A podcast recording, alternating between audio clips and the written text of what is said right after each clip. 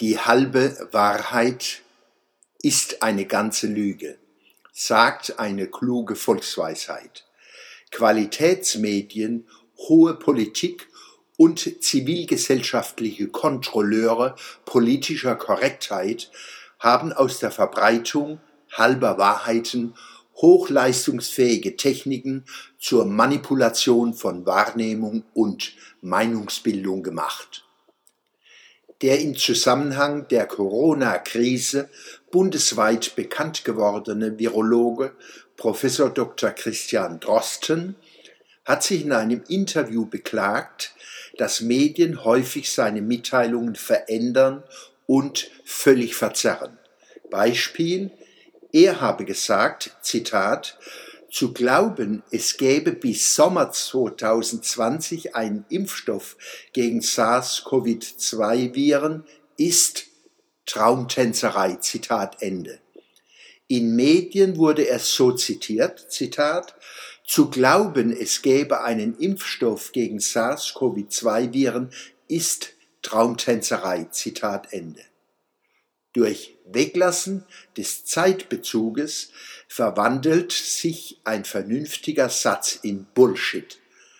Man darf rätseln, ob dies journalistischer Inkompetenz geschuldet ist oder ob jemand damit Angst köcheln will. Vielleicht beides. Das erinnert mich wieder an die Frage, die Wolf Biermann Weiland an die Herrschenden in der DDR richtete. Seid ihr so dumm, fragte er, oder tut ihr nur so? Und seine Antwort, ihr seid so dumm und ihr tut auch nur so. Dabei hat Drosten es noch gut. In der geframten offiziellen politischen Kommunikation gehört er nach wie vor zu den Guten. Im Gegensatz etwa zum Tübinger Oberbürgermeister Boris Palmer. Ihn haben linke Rechtgläubige besonders Feinde in seiner eigenen Partei längst zum Hassobjekt erkoren, das sie bei jeder Gelegenheit an den Pranger zerren. Diese Attacken lassen das Grundmuster der Hetzkampagnen gut erkennen. Regelmäßig wird die Hälfte seiner Aussagen weggelassen, um sich scheinbar zu Recht über ihn empören zu können. Alleine, dass sie einen Teil seiner Aussagen weglassen, zeigt, Sie wissen, was sie tun. Lügen mit Halbwahrheiten. Sie begehen damit eine Art kommunikativer Selbst- und Lynchjustiz. Und Palmer ist nur einer der bekanntesten unter Tausenden in Deutschland, denen auf diese Weise aufgelauert wird.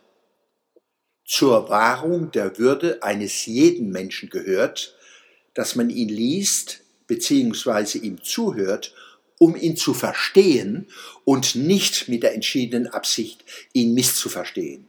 Genau dies tun aber die Wächter der politischen Korrektheit.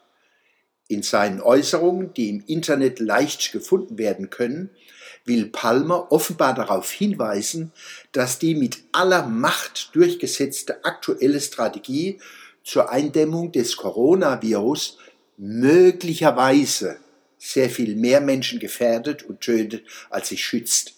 Diese Sorgen werden auch von hochkarätigen Medizinern, Virologen, Immunologen, Ökonomen und Soziologen geäußert.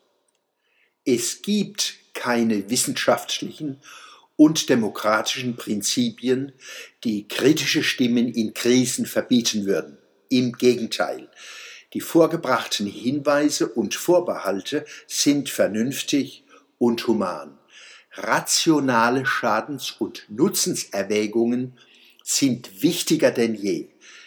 Seit Jahren versuchen politisch-mediale Choreografen des Mainstream den Anspruch durchzusetzen, zu ihrer Politik gäbe es keine Alternative.